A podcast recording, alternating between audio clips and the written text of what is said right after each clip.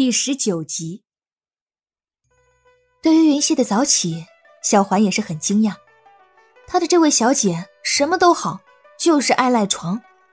每每叫小姐起床，都是一件工程量很大的活可是今日，小姐居然破天荒的早早起身，坐在床边等着她来。小姐的如此转变，使得小环对云溪昨夜说的秘密更加好奇。他走到云溪身边，就看到云溪将硬纸片裁成一半手掌大小，还在上面画一些图画。对此，他更是搞不明白了。一通劳作之后，云溪看着摆在自己面前的五十六张纸牌，满意的说道：“哎呀，终于做好了。”小环拿起其中的一张，上面画了个他看不懂的符，还在中间画了个模样奇怪的人。这左看右看，也没有半点出彩的地方，怎的小姐还如此开心？小环问道：“小姐，你做这些是用来干嘛的呀？”对于小环的不解，云溪很明白，这可是一千年后才有的扑克牌，她一个小丫头片子怎么会懂？云溪将这些纸牌整理好，放在一边，说道：“哼。” 这可是我发家致富的东西，我要用它赚取我在古代的第一桶金。小环疑惑的看着云溪，小姐又说一些她听不懂的话了。好了好了，别发呆了，等会儿你就明白了。我现在肚子饿，去拿些吃的吧。云溪说道。哦，好，那小姐你先洗漱，我去给你取早膳。云溪点了点头。他还是不习惯让别人帮他洗脸什么的，所以这些事情都是自己来。一想到一会儿可以赢钱了，他的嘴角就止不住的向上扬。一个上午，云溪都在篱落小院内转悠，时不时的看看门口，心里念叨着：“这高笑颜怎么还不来？”小环，小眼不会不来了吧？在第九十二次朝着门口看去，依旧空空如也的时候，云溪忍不住问道：“哎呀，小姐，这才晌午呢，六王爷昨日不是和你说好午时过后来吗？”小环说道。同时，他也在心中想到，这六王爷的魅力果真有那么大。小姐昨日不过和他相处了一下午，今日就巴巴的盼着六王爷来了。终于，在吃过午饭之后，高笑颜的身影出现在了篱落小院的门口。见到高笑颜，云溪立马跑了过去：“小眼，你可终于来了。”对于云溪的热情，高笑颜倒是有些不适应了。虽说他很受少女们的欢迎，但这反应也太夸张了，就差没把他扑倒在地了。快快快，快进来！我可等你好久了。云溪拉着高笑颜就坐在了院子内。小环，你也坐。我。小环听到后有些不可置信。平日里他没大没小些倒是可以，但是今日有六王爷在，还要他与他们平坐，恐怕六王爷会认为他没规矩了。见小环一脸为难的站在那里，云溪索性一把拽住他。直接将他拽到了凳子上。你是我的丫鬟，我让你坐就坐。说完，云溪又将目光转移到高笑颜的身上，笑嘻嘻地说：“你小眼，我将小环当做我妹妹，还希望你不要介意啊。”高笑颜饶有趣味地看着云溪。这个世道，那些个官宦人家的小姐，把这主仆之分看得还是比较重的。即便是对下人好，也不过是赏赐点东西罢了。但他却是真没想到，云溪能将小环视为亲人。当然不会介意了，高笑颜说道。反正他也不喜欢将这等级之分看得很重要。云溪的这番举动，倒算是间接的中了他的下怀。高笑颜轻轻拍了拍小环的肩膀，就是小环别太拘谨了才是。被高笑眼这么一拍，小环本就挺直的身子更加的僵硬，脸颊也泛起了红晕。过了半晌，小环才点了点头：“是，小环知道了。”对此，云溪和高笑颜对视了一眼，皆是笑了。好了好了，说正事啊，在我们家乡有一个游戏叫斗地主，今天我们正好三个人，不如我教你们玩啊。云溪将牌拿出来，放在桌子中间。高笑颜拿起最上面的一张，这是用了好几层牛皮纸叠在一起做的吧？四周还用线给封了起来，这做工可以呀。六王爷过奖了。听到高笑眼的赞美，小环的脸更红了。原来是小环做的，我说怎么这么精致呢？这要是换成你家小姐，可不知道会缝成什么样呢。和云溪熟了之后，高笑颜也开始打趣起云溪来。云溪没好气的瞪了他一眼：“本小姐大度，不和你一般见识。”说完，云溪将他手中的牌抽下：“喂喂喂，别看了，还听不听我讲规则了？”高笑颜点点头：“你说。”规则很简单。云溪大致将规则讲了一遍，高笑颜眼露趣味。听起来有点意思啊！这种玩法他还真是第一次听说。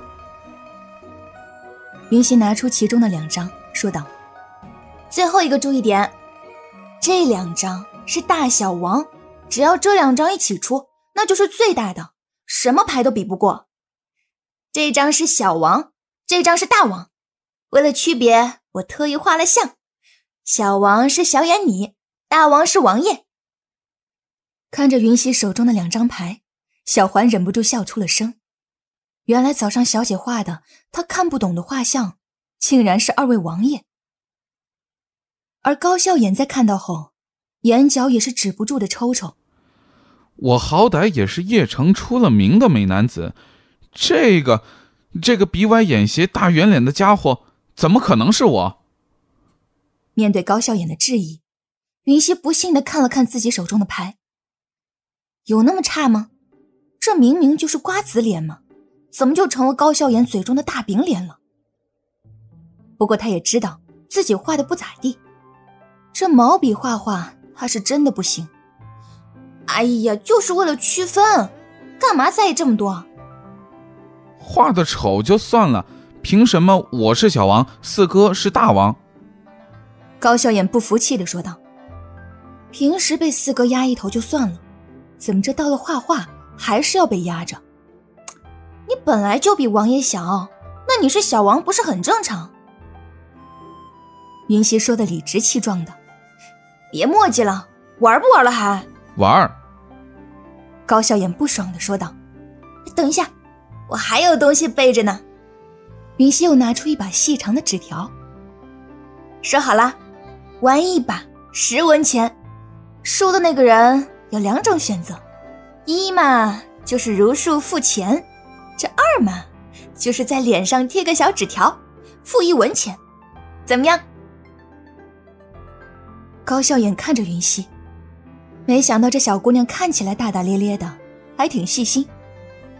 她堂堂广宁王，自然是不会缺钱，只是小环不过一个丫鬟，每月领的月俸也不多，这一条怕是特意为小环设的吧。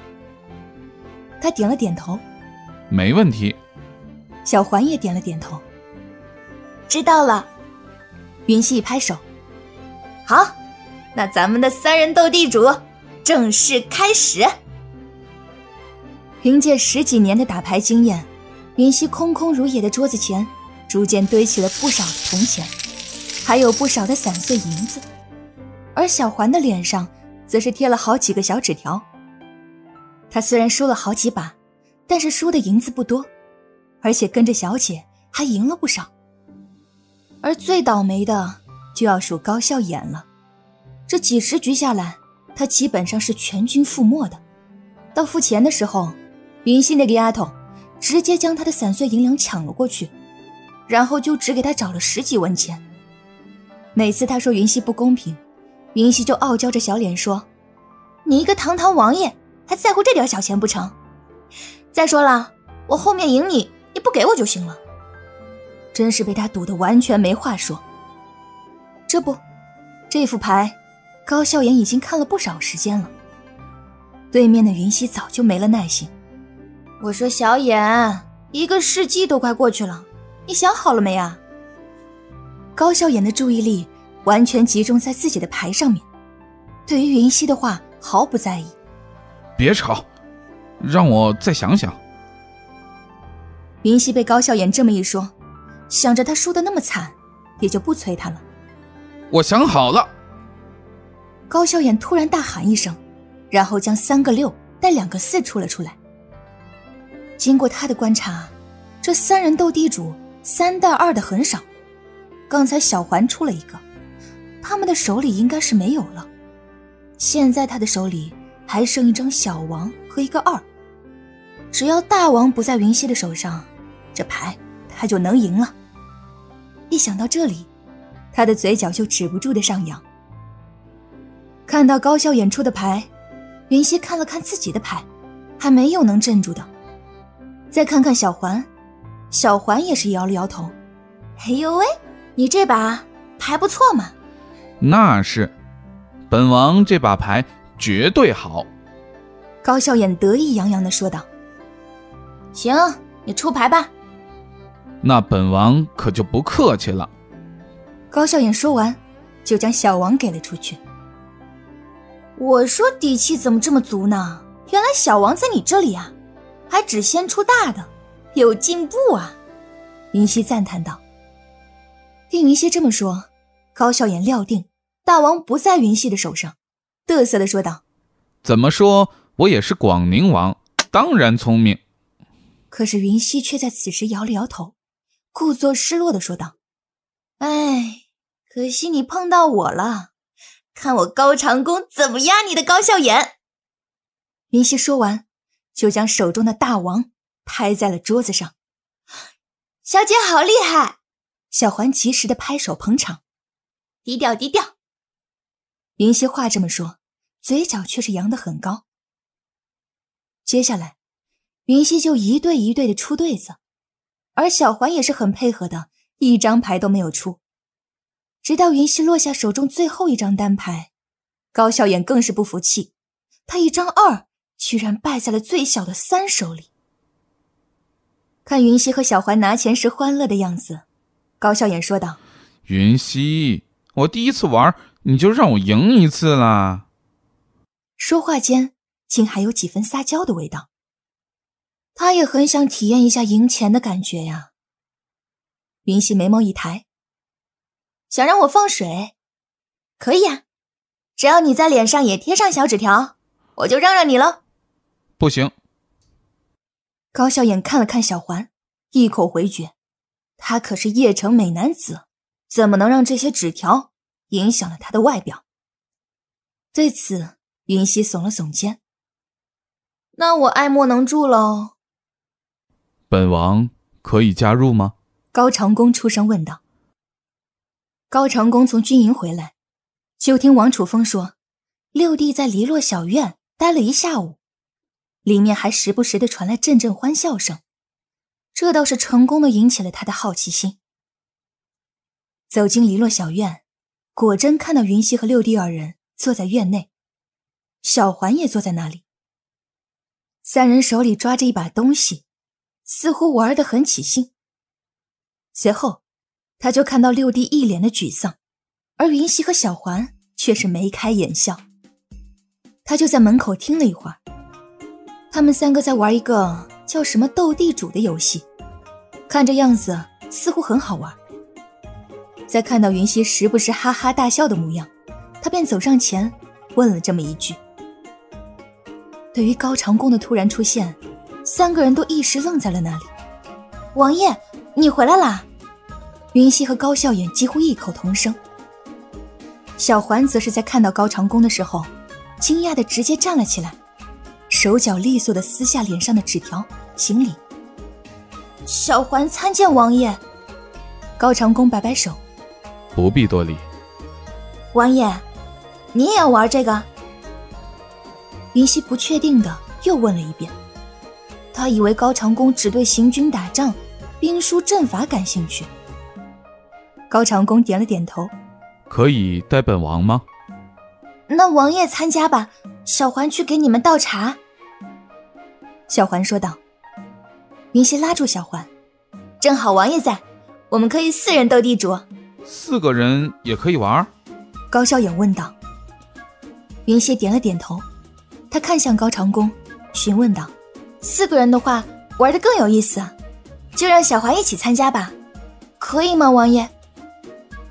毕竟对象不是高笑眼，云溪在说的时候多了一分询问。高长恭点点头，既然更有趣。那就一起，小环，坐下吧。是，王爷。小环应声坐下。